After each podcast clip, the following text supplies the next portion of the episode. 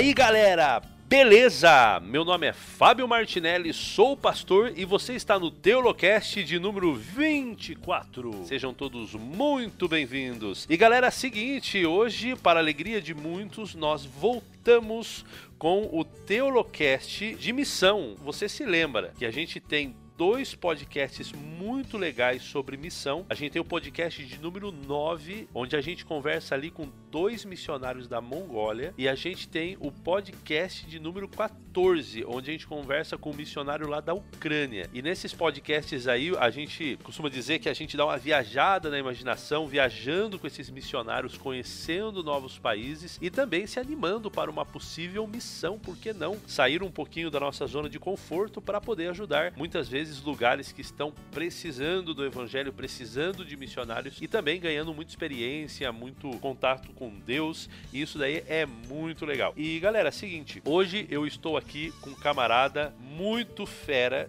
que é o Igo Rocha. E aí, Igo, beleza, mano? Opa, beleza. E aí, galera? Bom estar aqui no Teolocast falando com vocês, é um grande prazer. Legal, cara. Seja muito bem-vindo. E, gente, olha, pra gente começar, para vocês conhecerem aí um pouco melhor o Igor, o Igor, ele é um youtuber também. Ele tem um YouTube muito bacana, muito legal, que é o Camelo na Agulha. O Igor, fala um pouquinho do seu canal, qual é a proposta do seu canal? Camelo na Agulha, seu canal cristão de humor, né? Surgiu essa ideia aí quando um dia eu estava procurando um conteúdo cristão que me fizesse sorrir. Conteúdo bom, né? Que fizesse sorrir mais que edificasse, porque conteúdo cristão, entre aspas, faz sorrir, a gente acha um bocado por aí. E não encontrei nada e pensei, ah não, quando eu voltar pro Brasil eu tenho que fazer alguma coisa. E aí tem aquela passagem de que o próprio Cristo fala é mais fácil um camelo passar pelo buraco de uma agulha do que um rico entrar no reino do céu. Eu creio que Cristo ele estava usando humor ali naquele momento e o exagero, né, para aquela época era uma coisa assim que chamava atenção e o humor está na surpresa, né? Então quando Cristo falou isso, eu tenho certeza que pessoas sorriram e ali ele passou uma mensagem muito importante. E é por isso que o nome do canal é Camelo na Agulha, porque a gente faz humor, mas a gente quer passar uma mensagem importante aí no final das contas. Que legal, que legal. Eu acho que até o doutor Rodrigo Silva, ele comenta exatamente isso, porque ele tem um estudo sobre o humor dentro da Bíblia. Então ele trata de várias, várias frases de Jesus, várias conversas de Jesus, onde pra gente não faz sentido nenhum e não faz a gente dar risada, mas que segundo ele, no tempo de Jesus, aquilo era comédia, aquilo era uma maneira de usar o humor para poder ensinar, para poder falar. Essa parte aí do camelo na agulha, quando ele fala isso, de fato, segundo ele, arrancou algumas risadas do seu público aí. Sim, sim, pois é, a gente nem sabe disso, mas Cristo ele era um cara engraçado. Cara engraçadão, até hoje, né? Amigão. Que legal, cara, que bacana. E realmente, eu curto muito o canal dele. É, não é só piadinha, só oba-oba, senão que, é, cara, te faz pensar, te faz pensar de verdade, assim. Tem vídeos ali que, na verdade, te desafia. Né, te desafia. Então, parabéns, Igor, e continue aí sendo uma, uma benção na internet. Mas, hoje a gente tá aqui para falar com o Igor sobre uma outra coisa, porque o Igor não tá no Brasil, ele tá bem longe do Brasil. O Igor tá na Índia, cara, na Índia, mano.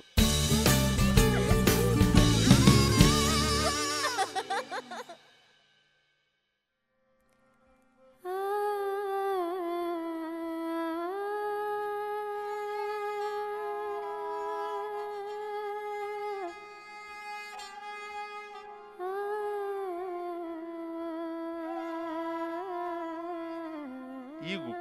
você está fazendo? Como você chegou nesse lugar tão distante, tão, tão distante?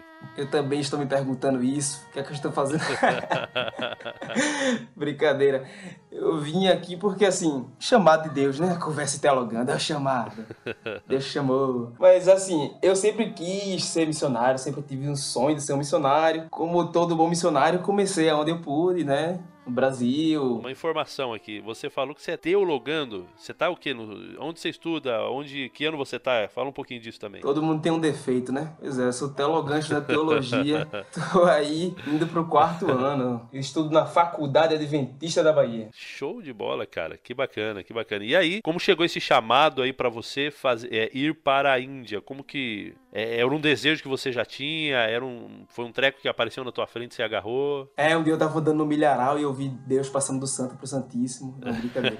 eu tava caminhando na rua numa passeata e um brother falou... Assim, já tinha, já tinha sonhos, já tinha planos, só que coisa de criança, coisa de adolescente, coisa de desbravador, né, que quer ir. Enfim, ficou na cabeça, mas aquele negócio adormecido que provavelmente todo mundo tem, assim, esse desejo adormecido de ser um missionário. Todo cristão, né? E aí eu estava com esse desejo, desejo adormecido e um brother falou, Igor, tá rolando aí um grupo aí que parece que vai pra África, cara. E vai rolar aí o I Will Go lá no, na, no NASP. E o povo tá se juntando para ir pra África. E, eu, e ele falou, vamos. Eu falei, oxe, bora. Como se fosse, como se ele tivesse me convidando para comprar pão na esquina, né? Eu, bora ali pra África. Ah, o quê? Bora. E aí surgiu esse desejo. O desejo voltou, né? Se despertou. E nesse mesmo dia, enquanto a gente caminhava, assim, nessa, pra essa passeata, que era o, a grande esperança, né? Que a gente distribui livros. Eu vi uma placa, assim, do Instituto de Inglês e Missão, que a gente tem lá, lá na FADBA, o IME. E aí eu li e a placa dizia, aprenda inglês para ir mais longe. E aí eu pensei, é mesmo, não falo inglês, que eu vou fazer na África. A não ser que eu vá para Angola lá, né? Fala português, mas preciso aprender inglês. E eu coloquei isso na cabeça, a primeira coisa que eu tenho que ter é o inglês. Quando eu fui para o I Will Go, tive contato com muitos missionários e muitas palestras e gente, pense num, num, evento que te inspira, que te faz querer ser missionário, é o All You Go. Se você tiver a oportunidade... Aí você foi picado pelo bichinho da missão. Ah, meu amigo, aí o bichinho da, da missão sugou meu sangue, colocou sangue de missão e eu fiquei animadaço. E aí eu fiquei procurando missão lá mesmo, assim, quem quer me recrutar, eu levantava a mão. Tudo que, tudo que era apelo de missão, eu levantava a mão e eu ia na frente.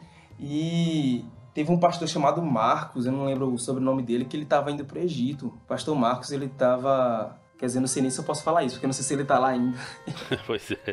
e não sei se pode divulgar, enfim. Eu quero o pastor Marcos. Ele estava indo fazer uma, um clube de desbravadores. E aí eu conversei com ele se queria ir. Ele falou, como é que tá seu inglês? Aí eu falei, hello, my name is Eagle. A única coisa que eu sei, pastor. Meu inglês era tipo o básico do básico do básico. E ele falou: Cara, o inglês precisa ser uma questão espiritual na sua vida. Se você quer ser missionário, o inglês tem que ser uma questão espiritual. Então estude inglês e faça disso uma questão espiritual. Então, assim como você lê a Bíblia, você vai estudar inglês agora. E isso foi, assim, um, uma visão que ele me deu. E, nossa, realmente é uma coisa muito importante. E eu comecei a estudar inglês, e orava a estudar inglês. Meu Deus, eu não vou aprender. Enfim, eu consegui convencer os meus pais me bancarem um intercâmbio para um país chamado Trinidade e Tobago. Ah, legal. Que é lá no Caribe. Uhum. E aí eu juntei um dinheirinho, eles juntaram dinheiro também. Meus pais, olha, eu louvo a Deus pelos pais que me deram porque que ele me deu porque eles são maravilhosos. E eles, assim, investem muito em mim, na minha vida é, acadêmica, na minha vida ministerial, enfim. Eles ali tiraram de onde não tinham para conseguir bancar aí esse intercâmbio. Lá é um país mais barato do que você ir para Canadá, para Estados Unidos ou para algum outro país, porque lá é o, o, dólar de Trindade e Tobago, né? Que eles chamam de Titi. E aí o, o real é um pouco mais valorizado do que essa moeda. E aí era um pouco mais barato, mas ainda assim era bastante caro para mim como uma pessoa pobre. E aí eu fui para lá e fiquei oito meses lá em Trindade e Tobago. E nossa, lá em Trindade e Tobago foram as minhas primeiras experiências culturais assim fora do Brasil. E pense, pense no país que eu aprendi bastante e aprendi muito assim a lidar com outra cultura. Tem até uma história de, de um dia que eu fui cortar o cabelo lá em Trindade e Tobago. Essa história tá até lá no meu no meu canal no YouTube, se você quiser ver em vídeo. Tá lá o dia em que cortei o cabelo no Caribe. Eu tava voltando pro Brasil, eu tava com cabelo grande, eu tinha deixado o cabelo crescer durante um tempo. Não sei se vai ficar muito longa a história. Será que eu continuo ou eu já pulo pra, pra Índia? Cara, continua aqui porque é tudo editável. Se fica Vou falando, muito grande... é que a coisa ele corta aí, né? Isso, e dá um resumão aí também, não precisa dar muito detalhe. Beleza, beleza. Tava com cabelão grande, voltando pro Brasil, aí fui encontrar um cabeleireiro. E aí quando eu cheguei lá, o cara era bem assim, thug life. Na verdade, o trinitariano, ele é bem thug life. É uma cultura negra, então é cada lapa de negão gigante. Não é negão que nem eu, assim, maguinho. É umas lapas de negão grande, black power, os caras fortes. E aí o cara olhou pra mim e falou, Big Boy, come here. E aí eu fui, entrei lá, e ele começou a puxar o meu cabelo pra cima, rapaz. E puxava e puxava o cabelo de uma forma que... Ele, ele não tinha molhado o cabelo, viu, Fábio? Ele não tinha molhado o cabelo, não. Ele tava só puxando o cabelo seco pra cima. E a lagriminha começou a descer no olho. o suor masculino, né? Porque homem não chora, homem sua pelos olhos. E aí eu sugando de volta, porque não, não queria ser humilhado. Eu perguntei para ele, Sam, Do you cut the hair with scissors? Você corta o cabelo com tesoura? O cara olhou pra mim através do espelho e falou, let me do my job. É. Deixa eu fazer meu trabalho. eu fiquei logo nervoso. Continuei olhando pra frente, ele puxando meu cabelo pra cima. Meu Deus, que agora agora o que eu vou fazer? E aí eu perguntei mais uma vez, sir, do you cut the hair with scissors? Você corta o cabelo com tesoura? Let me do my job. Ele falou pela segunda vez, eu pronto. Quando eu fui perguntar pela terceira vez, ele falou, man, I think we're gonna have a problem. Acho que a gente vai ter um problema aqui. E aí eu falei, no, no problem, no senhor, no, no, please, corte cabelo, please. E aí ele, resumindo a história, me expulsou do, do lugar lá. Sério. Porque a cultura lá, pastor, é muito. Nossa, é muito assim, machista. Eles são bem grossos, sabe? Os homens são, são, são duros, bruto. assim. Eles respondem você na grosseria, eles são um pouco xenofóbicos também. Sério, É. cara. Eles são um pouco xenofóbicos por conta do contexto histórico. É, lá eu não sou considerado negro. Se você ver minha foto, você vai dizer, ele é negro. Sim, mas lá eu não sou considerado negro. Lá eu sou consider- considerado um latino. Mas quando eu, quando eu tava com a boca fechada, tudo bem. Mas quando eu abri a boca, que eles percebiam que o inglês era diferente, aí eles já me tratavam com certo preconceito. E essa é a questão aí. E aí o cara me expulsou e eu fui pra outro lugar. Um amigo meu me viu na rua, me indicou um outro cabeleireiro. E lá, quando eu fui no outro cabeleireiro, o rapaz tava assistindo o filme do Pelé. Pronto. Tá vendo o filme de Pelé, conhece Brasil, conhece futebol, vai gostar de mim porque eu sou brasileiro. Mas eu estava enganado. Ele começou a puxar meu cabelo pra cima do mesmo jeito e eu perguntei, Sir, do you cut the hair with scissors? E aí ele falou, let me do my job. Ele cortou meu cabelo do jeito que ele queria. Você já viu aquele seriado Um Maluco no Pedaço? Pronto, meu cabelo ficou daquele jeito ali.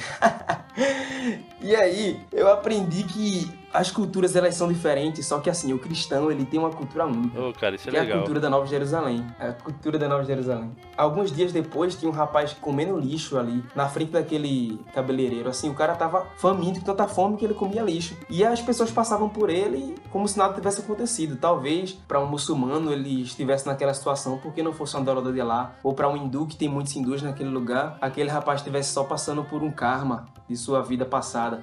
Mas pra mim, como cristão, aquele rapaz era só um rapaz que estava no mundo de pecado e sofrendo. E aí eu chamei aquele rapaz e ele me seguiu sorrindo. E eu dei comida pra ele e falei, Jesus loves Jesus te ama. Então, Trinidade e Tobago me ensinou que as culturas elas podem ser diferentes, mas nós temos uma cultura única. Eu chamo de cultura da Nova Jerusalém. E todo cristão deve ter, porque é pra lá onde queremos ir, né? Show de bola, cara. Show de bola. É isso mesmo. É bem por aí mesmo. E vamos lá pra Índia. E aí? É, sim, aí eu vou para a Índia agora. e aí, Trinidade e Tobago me ensinou isso. E quando eu voltei para o Brasil, eu falei: Senhor, está em tuas mãos, eu vou para onde o Senhor me mandar. E aí chegou uma senhora lá na Fádiba chamada Miss Beverly, Beverly Thompson, e ela é diretora do Gospel Outreach. Que é um programa que tem aqui na Índia, que é de educação. No caso, ela recruta pessoas para serem professores de inglês escola, nas escolinhas daqui em Bihar, na Índia. E nós damos educação de graça e ou em outras escolas educação muito barata, tipo muito barata mesmo. Por mês, as famílias aqui pagam 20 rúpias para as crianças estudarem. 20 rúpias é equivalente a fazer aqui os cálculos. Seria uns menos de um real, tipo 90 centavos por mês. E a escola ainda é vazia porque muitos não têm condições de pagar os estudos de seus filhos. Bem, foi assim que eu cheguei até aqui. E quando você chegou aí, ô Igor, você, o que, que você sentiu em relação ao impacto cultural aí? Porque quando você foi lá pra Trindade, você recebeu também esse impacto cultural, as diferenças e tal. O que, que você mais percebeu aí? Vo- Você tá, tá onde? Qual é a cidade que você tá aí na Índia? Eu tô em uma cidade chamada Sassaram. Em Sassaram, eu estou num bairro chamado Narara. Naraina, que é um, um vilarejo, na verdade. São tipo casinhas de barro. A minha casa, cara, a minha casa é- são dois cômodos e ela é tipo a casa mais arrumada da vila. Então as pessoas passam na frente da minha casa e, e olham assim pra dentro. A gente senta no chão, pra você ter uma ideia. Aqui na minha casa, eu durmo no chão. Eu durmo só com um colchonetezinho fino, um mosquiteiro, e isso pra eles é riqueza. Eu estou ostentando aqui. É a cara da riqueza. Eles entram e querem ver. Nossa, de onde você é? Olha a sua roupa. E tudo muito simples, gente. Muito simples. E o que eu vi, né, de cultura. É, em Trinidade e Tobago não foi nada comparado à Índia, gente. Índia e Brasil acho que é o maior contraste cultural possível, assim, para um brasileiro. As coisas são muito diferentes. Até a forma de você dizer sim com a cabeça é diferente. Sério? Isso é muito engraçado. Você balança o queixo, assim, pra esquerda e pra direita, como se fosse, assim, uma barca, sabe? Sabe aqueles brinquedos de barca que você vê em... em- Pronto, sabe aqueles cachorrinhos de, de carro que quando o carro balança, ele balança a cabeça, assim, daquele jeitinho? Sei. Pronto, é dessa forma que você diz sim. e pra eu aprender eu pedindo informação dos lugares e eu perguntava, tipo, é para aquele lugar lá? E a pessoa balançava a cabeça desse jeito. Meu Deus, ele está falando não, o que ele está falando? ele está falando yes e balançando a cabeça como se fosse um não, que não esquisito.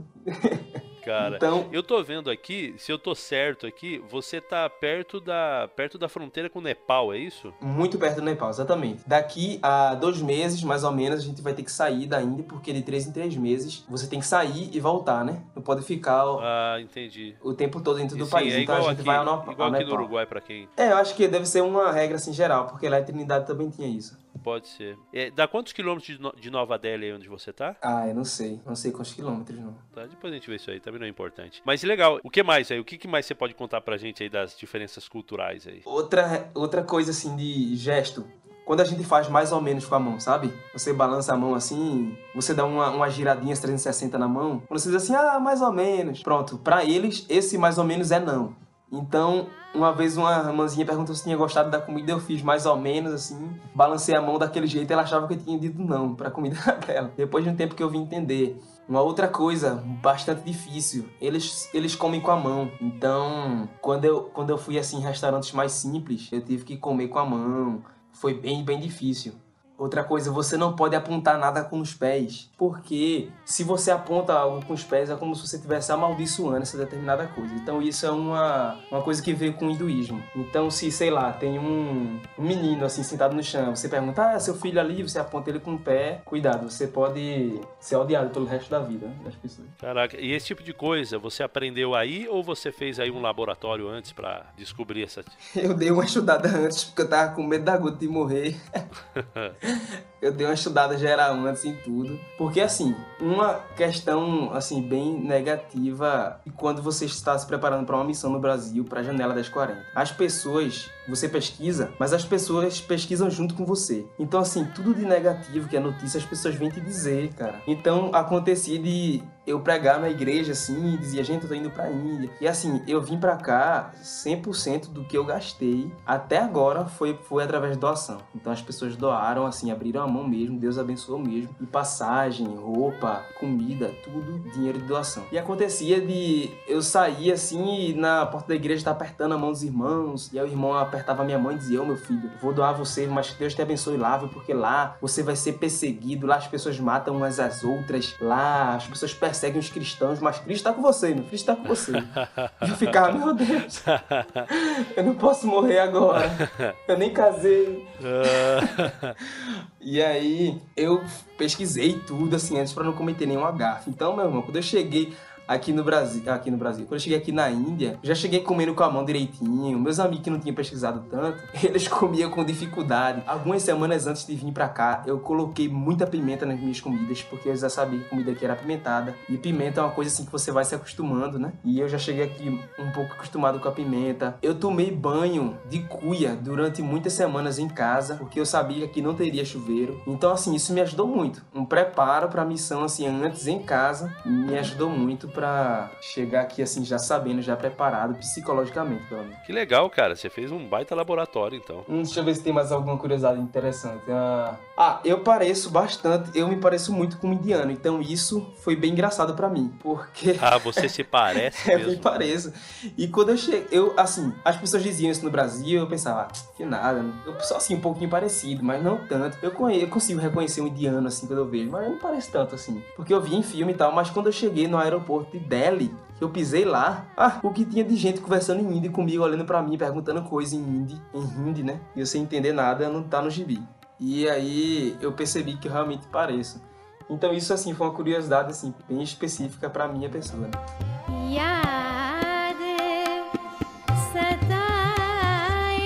E a igreja, Igor? Como que é a igreja adventista aí na Índia? A igreja adventista na Índia. Olha, a igreja adventista da Índia, ela é bem, bem pobre, bem pobrezinha. A igreja ela tá crescendo, ela já ela assim, ela é bem forte no sul. Mas como eu estou aqui no, no norte, aqui em Bihar, no nordeste, né? É muito, muito precário. O cristianismo ainda está crescendo aqui. O governo ainda cai muito em cima, assim, de missionário, de voluntário. Tanto que missionário e voluntário são palavras, assim, que você não pode falar tanto assim nas cidades grandes porque alguém pode perceber você e querer lhe deportar a igreja, ela, ela é assim, bem simplesinha, assim, todas as igrejas que eu fui, pastor Fábio, todas as igrejas que eu fui até agora, as pessoas sentam no chão, sentam no chão, assim, porque não tem banco, às vezes é chão de barro, às vezes é um chão mais arrumadozinho, mas os irmãozinhos são todos muito sorridentes, muito felizes, muito receptivos. Essa é uma questão, assim, interessante sobre o indiano, ele é muito receptivo,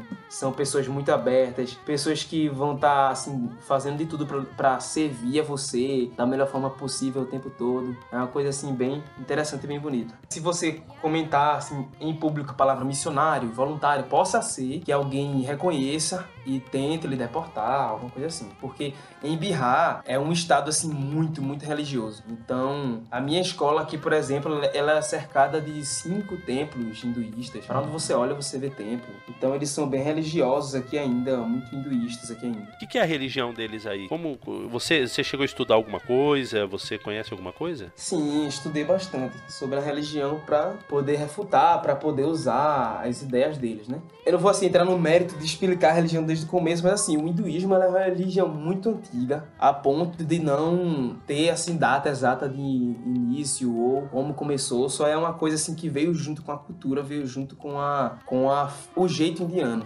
Então, eles creem é uma religião politeísta. Muitos deles têm seus próprios deuses, deuses específicos que surgem através assim da vida deles. Então alguns deles a família tem a família tem muito problema com os dentes. Durante, sei lá, o avô teve problema com o dente, o pai teve, o filho também tem. Então eles criam o próprio deus deles que vai cuidar do dente deles. E eles vão agora adorar aquele deus ali. Se a, na, na família tem muitas pessoas que tiveram problema de visão, então eles É daí que saiu a fada do dente, será? Provavelmente, quem sabe.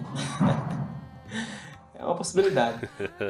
e aí tem o, o são muitos deuses assim que surgem. Mas claro que tem Krishna, que é o, o deus da destruição, né? E tem o, o Shiva, que é da criação, da, o mantenedor, o doador, e tem Brahma, que é o, o criador, né? De todos. E aí, eu não sei se confundi, não sei se misturei Krishna com Shiva, enfim. Eles têm meio que uma trindade acima de todos os outros deuses. Que esse, essa trindade mantém o equilíbrio e aí existem várias formas de você alcançar. Agora me fugiu a palavra. É tipo o karma. Todos nós temos um karma, né? Que é o ciclo, né? O, o karma é o ciclo. Mas você, o, e o nome desse, desse ciclo de morrer e reencarnar é samsara. Quando você para de viver esse samsara, você alcança um determinado lugar, que é o lugar onde, onde os deuses habitam. Que aí o nome desse alcance, que eu não, não me recordo agora o nome. Você alcança um estado que você não precisa encarnar de novo e voltar para a Terra, ou encarnar, sei lá, no animal, e você pode viver em paz. Você quebra esse ciclo. Existem três formas de quebrar o ciclo. É você sendo muito fiel, você se dedicando a uma vida de entrega somente às divindades, você se desliga de toda coisa terrena, de até mesmo alguns bem radicais de, da comida, ou se você morrer em Varanasi, que é uma cidade aqui da Índia que eles consideram como a cidade mais sagrada do mundo. Então lá em Varanasi é um lugar onde tem muitos velhos. Então pessoas de toda a parte da Índia, quando estão bem velhas, eles vão lá para Varanasi porque eles creem que se você morrer em Varanasi, você quebra esse círculo também, esse ciclo. E eu passei lá por Varanasi, cheguei até ver o Rio Grande lá. Caraca, onde tem os mortos no rio engraçado. Sim.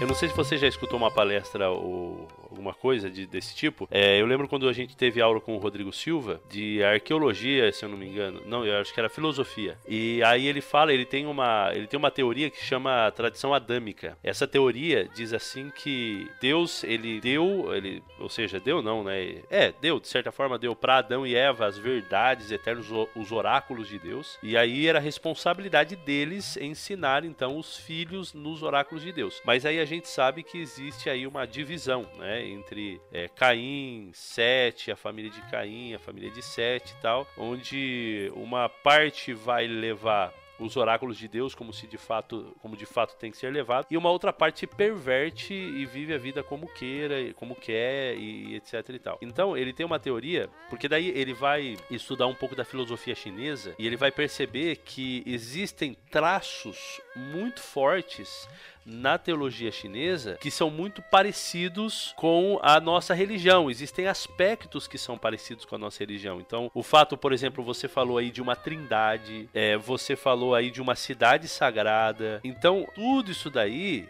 uma vida após a morte, né? Alguma coisa do tipo. Então tudo isso daí tem muito que ver, tem, algo, tem muita coisa conectada com o que a gente aprende da Bíblia, né? Que é o nosso livro sagrado, que nós queremos ser a verdade e etc e tal. E aí ele explica essa questão aí de uma maneira bem interessante, falando da tradição adâmica, ou seja, é a parte quando se dividiu entre aqueles que realmente levaram o oráculo de Deus e aqueles que viveram rebeldes de Deus, aqueles que viveram rebeldes de Deus, eles, é, na verdade, eles perverteram a verdade né? Então, por isso que você vai encontrar traços da verdade dentro de é, teorias de ideologia, ideologia não, né? De religiões é, que são pagãs, que são politeístas, etc e tal, mas você tem traços da verdade dentro dessas por conta dessa tradição adâmica, ou seja, foi levado de alguma maneira foi levado, inclusive para essas é, religiões aí bem malucas aí que a gente tem hoje. Pois é, a questão da criação também, né? Todos eles têm um, uma história de criação e todos eles têm um, é, um fim também, tem um fim, como será o fim, profecias, enfim. Tem essas questões parecidas. Que bacana. Ô, ô Igor, uma pergunta. Vocês aí têm liberdade para pregar o evangelho, né? Bem tranquilo, isso daí não tem problema, assim, questão de governo, questão de. Legalmente, não temos a liberdade de de pregar. O governo não permite a gente pregar publicamente. É permitido que você faça os seus cultos dentro de um determinado ambiente. Então, dentro da igreja, dentro da minha casa, a gente pode fazer. Então, nós temos os nossos métodos de evangelismo. Né? Evangelismo público aqui não é muito comum, mas visitação é o nosso método aqui de trabalho. E assim, o povo aqui, pelo menos aqui na minha comunidade, em Naraina, Bihar, eles nos respeitam bastante. Sabem que somos cristãos, eles perguntam, ah, você é cristão? E a gente responde, é, a gente é. E eles já, ok. E eles tratam a gente normal. Alguns se afastam um pouco, evitam conversar, mas não é nada tão gritante. É tipo uma religião nova, assim. É como se chegasse a mesma coisa, provavelmente no Brasil, né? É como se chegasse, assim, um templo hinduísta no seu bairro. E aí, do nada, o cara vai e visita você, querendo apresentar para você a palavra de, de Cristo. Né? Pedindo um minuto da sua atenção para falar falar de Cristo, enfim. E aí eles têm ideia de quem é Cristo, Jesus, assim, é, é bem tranquilo e, em relação a isso. Então, é uma, uma coisa que eu falava nas minhas palestras antes de sair do Brasil. O que é que você sabe sobre Cristo? Né? Qual é a história dele? De onde foi que ele veio? Ele era um ser humano? Ele fez milagre? Onde é que ele tá? Quais foram as palavras dele? Tudo que você sabe, tudo que você sabe sobre Cristo né? é o que eles sabem sobre Cristo aqui. Caraca, nada então. Então é tipo bem pouco, quase nada. Eles eles sabem assim algumas histórias as mais famosas. Assim, aqueles que já deram acesso, né? Aqueles que não deram acesso, não deram aberturas, de realmente não sabem nada. Só sabem o nome e acabou aí a história. Caracas. Mano, a gente não tem noção, né, cara? Eu acho que é. Eu acho não. Mas a pregação do evangelho, ela vai acontecer pura e unicamente pelo poder de Deus, né? É impossível pra gente pregar o evangelho. Fala sério. Exato, exato, exato. Eu fico olhando assim, penso, meu Deus, esse cara aqui de, de 67 anos tá ouvindo Jesus pela primeira vez, Senhor. E agora? Que, porque um cara aconteceu, que aconteceu aqui, né? Ele, assim, quer dizer, ele já ouviu a palavra Jesus, mas ouvindo de Jesus pela primeira vez. A gente, nós fomos tipo os primeiros a falar Jesus para ele. E eu comecei a pensar, meu Deus, como é o tanto de gente que não tem no mundo que nunca ouviu falar, Senhor. E a, a gente, assim, aí vem aquelas duas perguntas na cabeça, né? Primeiro vem aquela culpa, né, de de saber que tem tanta gente assim em casa que esconde Cristo como se Cristo não fosse uma, uma boa nova, como diz a música de Vocal Livre. Né? Cristo ele não é segredo, é boa nova, a gente tem que contar. Tanta gente que assim tá só vivendo ali aquele, aquele cristianismo assim na sua igreja, casa, igreja, não prega nem pro vizinho. E também aquela outra questão de, de que, mesmo que eles viessem, será que a gente conseguiria alcançar todos? Então vieram essa, vem essa, essas são as duas primeiras reações quando você bate de frente com uma questão dessa. Igor, pra gente já partir pro final aqui, já estamos aí com o tempo. Cara, quais são os planos aí pra Índia aí? Você vai ficar quanto tempo aí? Como que vai funcionar o teu projeto aí? Eu vou ficar aqui mais três meses, ainda vou ficar aqui mais três meses na Índia. Estou trabalhando como professor de inglês aqui, né, dando aula para as pessoas gratuitamente e também dando aulas de voleibol para as crianças. Tentei dar aula de futebol, mas não deu muito certo. Os meninos são muito perna de pau, brigavam, enfim. Vou dar aulas de vôlei agora. Ô Igor, e me diz uma outra coisa, amigo. Se eu quero ir para a Índia ser um missionário, o que, que eu preciso? Que tipo de bagagem eu preciso de ter para fazer a diferença aí? Oh, mas que ótima pergunta, porque em julho eu tô voltando, eu preciso de alguém para me substituir. Então, eu creio que Deus vai enviar esse podcast, especialmente para você que está ouvindo, e você que está ouvindo que tem o inglês, você que tem o inglês, e você que é universitário e tem o inglês pelo menos avançado, você não precisa ser fluente. Olha, pode ser que esse chamado seja para você. É isso que você precisa para ser um missionário aqui no Gospel Twitch. Você precisa ter um inglês avançado, precisa ser universitário ou ter alguma formação, isso é maior de idade. Então, se você se encaixa nesse perfil, entre em contato com a gente aí que possa ser que seja um convite especial do Espírito Santo para você. Legal. E tem alguma, alguma área de atuação que aí é mais necessário? Por exemplo, eu sei que tem lugares que precisam muito de professores,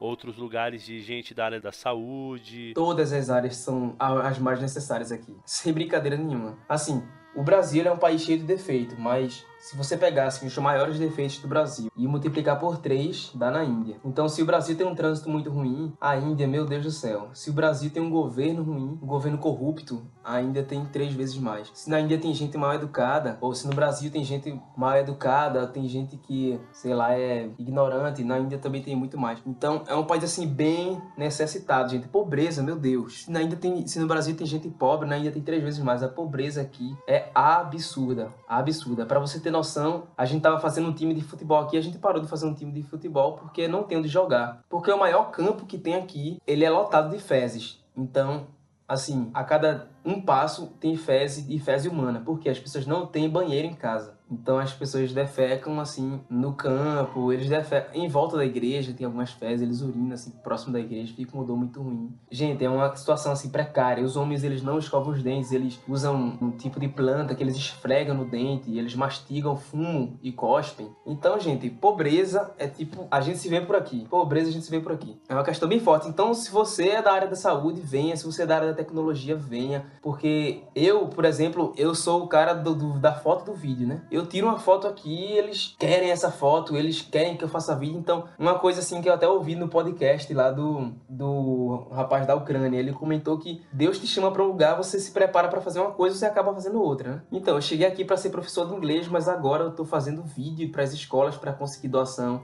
Então o pastor me pegou, me levou em todas as escolas para fazer vídeo, mostrar o que precisa. Ele pediu para fazer vídeo para ele porque tem muitos sermões em inglês, mas tem poucos sermões em hindi. Ele pediu para filmar ele pegando em hindi. Então eu tô aqui, aqui eu também sou o cara do marketing, assim, digamos assim. Então, você pode ser engenheiro, você pode ser professor, você pode ser o que for. Você pode só ter o inglês, você vai ser útil aqui na Índia, com certeza absoluta, Deus vai te usar. Entendi. Olha que legal. Tem lugar para trabalhar para todo canto então aí. Igor, Cara, valeu aí por ter aberto a nossa mente para um mundo desconhecido pra gente. Tem muita coisa, creio, ainda pra gente conhecer, pra gente saber daí. Inclusive você que tá aí tem, também tem muita coisa para conhecer. Mas eu quero agradecer a você de ter participado com a gente aqui, ter aceitado aí é, participar com a gente. Foi um grande desafio, né? Nossa gravação aqui foi entre trancos e barrancos.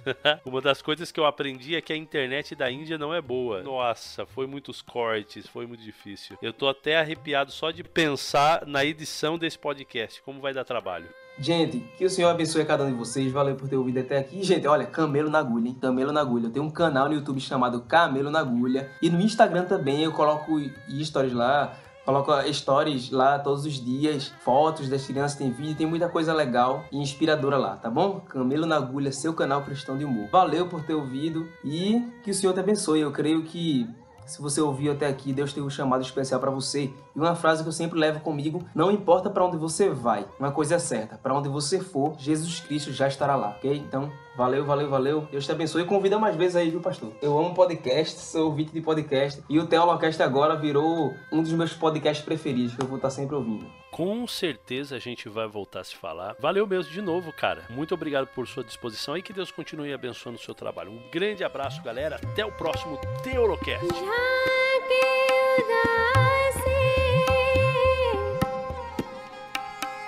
अब